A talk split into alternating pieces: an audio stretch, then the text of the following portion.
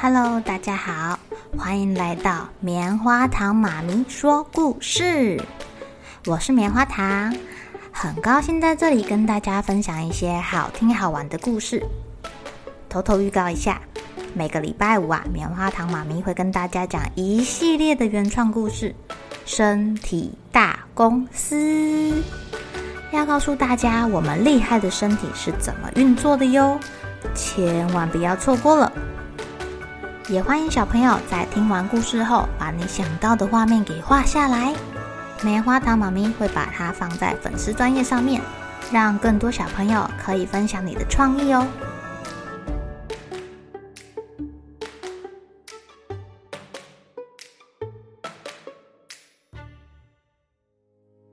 Hello，亲爱的小朋友，今天过得怎么样呢？你身边有没有这样一个人呢？在他离开你之后，你非常非常的想念他，想起你们以前的回忆，想起以前你们做过的事情，虽然会很难过，但是你在想这些回忆的时候，心里还是很开心的呢。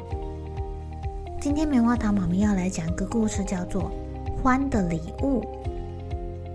欢很独立，也很讲信用，而且呀。他还常常帮助大家，但是他的年纪已经好老、好老、好老了，老到什么事情都知道，而且他也老到知道自己就快要死掉了。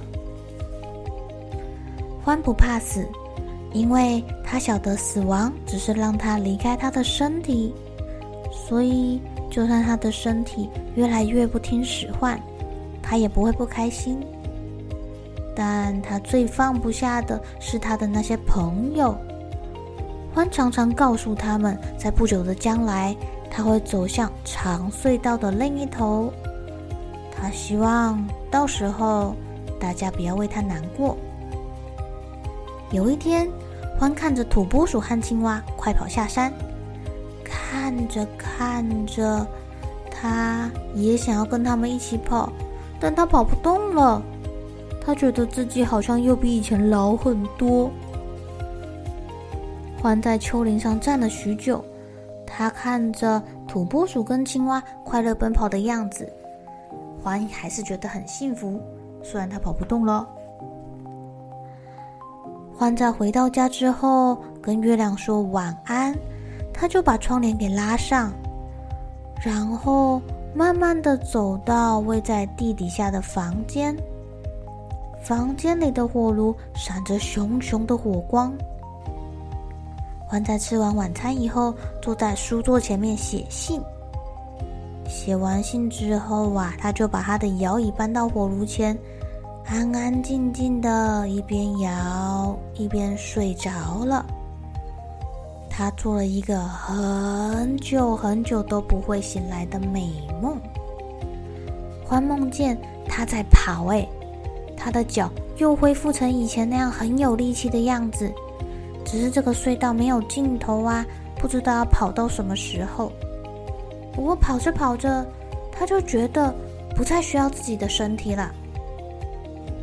隔天，欢的朋友都聚集到他家门口，大家都好担心哦，因为欢没有像平常那样出来跟大家说早安。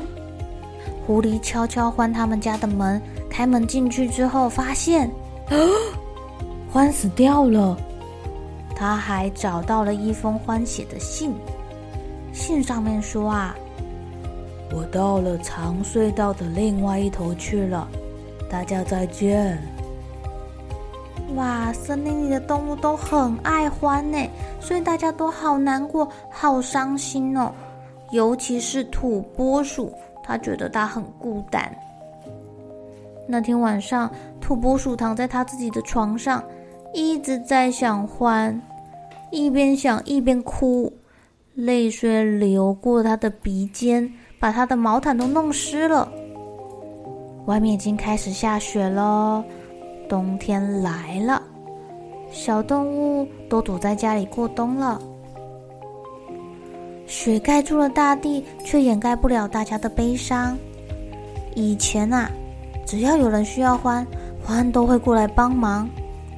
现在欢不在了，大家都不知道怎么过下去才好。可是欢有说过啊，他希望大家不要太难过。好难哦！当春天来的时候，所有的动物又跑出来串门子了。大家口里谈论的都是有关欢的事情哦。像土拨鼠就跟大家表演他会剪纸，他告诉大家以前欢是怎么教他剪纸的。像青蛙，它很会溜冰，他就告诉大家他一开始是怎么跟欢学溜冰的。欢很亲切，还一直陪在他身边，直到他可以溜得很好了才放手。狐狸也想起他小时候，他本来不会打领带的，后来是欢教他，从比较宽的那一头，从右边弄到左边，再绕到后面去。哦，往右拉出来以后，还要交叉从洞口往下穿过去。啊，虽然听起来很复杂，但欢很有耐心，一直教到狐狸会为止。兔妈妈的料理呀，闻名全村。好早好早以前，是欢教他做姜饼，还有教他烤兔子形状的饼干哦。兔太太说啊，她只要想起欢第一次教他做菜的时候，她就会闻到一股刚烤好姜饼的香味呢。所有的动物啊，都会想起一些和欢有关的事。欢教每一只动物学会了一些事情，这就是他留给大家的礼物哦。而且大家常利用欢留下来的礼物互相帮助。当雪完全融化的时候，动物们的忧伤也慢慢的、慢慢的吞去了。每一次提到欢呐，大家都会一边讲一边会心的微笑。在一个温暖的春日，土拨鼠来到他最后一次看到欢的那座山谷。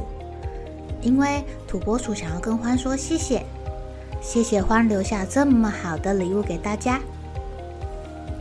欢，谢谢你哦。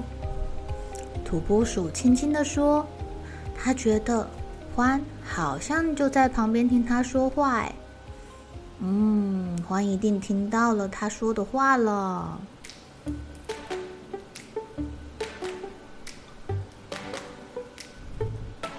亲爱的小朋友，你们会想到谁给你们的礼物啊？是爸爸妈妈，还是阿公阿嬷，还是你的朋友、老师，或者是你今天刚认识的叔叔阿姨、姐姐哥哥呢？有些礼物啊，是你会收到实体的东西，比如说饼干、糖果、玩具、书本、图画纸，但有的礼物是没有形状的哦，比如说。有人陪你玩，让你玩得很开心，留下了开心的回忆，这也是一种礼物哦。有人讲故事给你听，哇，你觉得听故事睡觉很棒诶，这也是一个礼物。或者是有人教会你写字、念书、算数学、做实验，这都是你满满的回忆跟经验呢，也都是你生命中最棒的礼物。让我们一起在心里谢谢这些给过你礼物的人吧。谢谢你带给我这么棒的礼物。好了，小朋友该睡觉了，一起来期待明天会发生的好事情吧。喜欢听故事的小朋友，别忘记订阅棉花糖妈咪说故事的频道。如果有什么想要跟棉花糖说的悄悄话，也欢迎留言或是写信给我哦。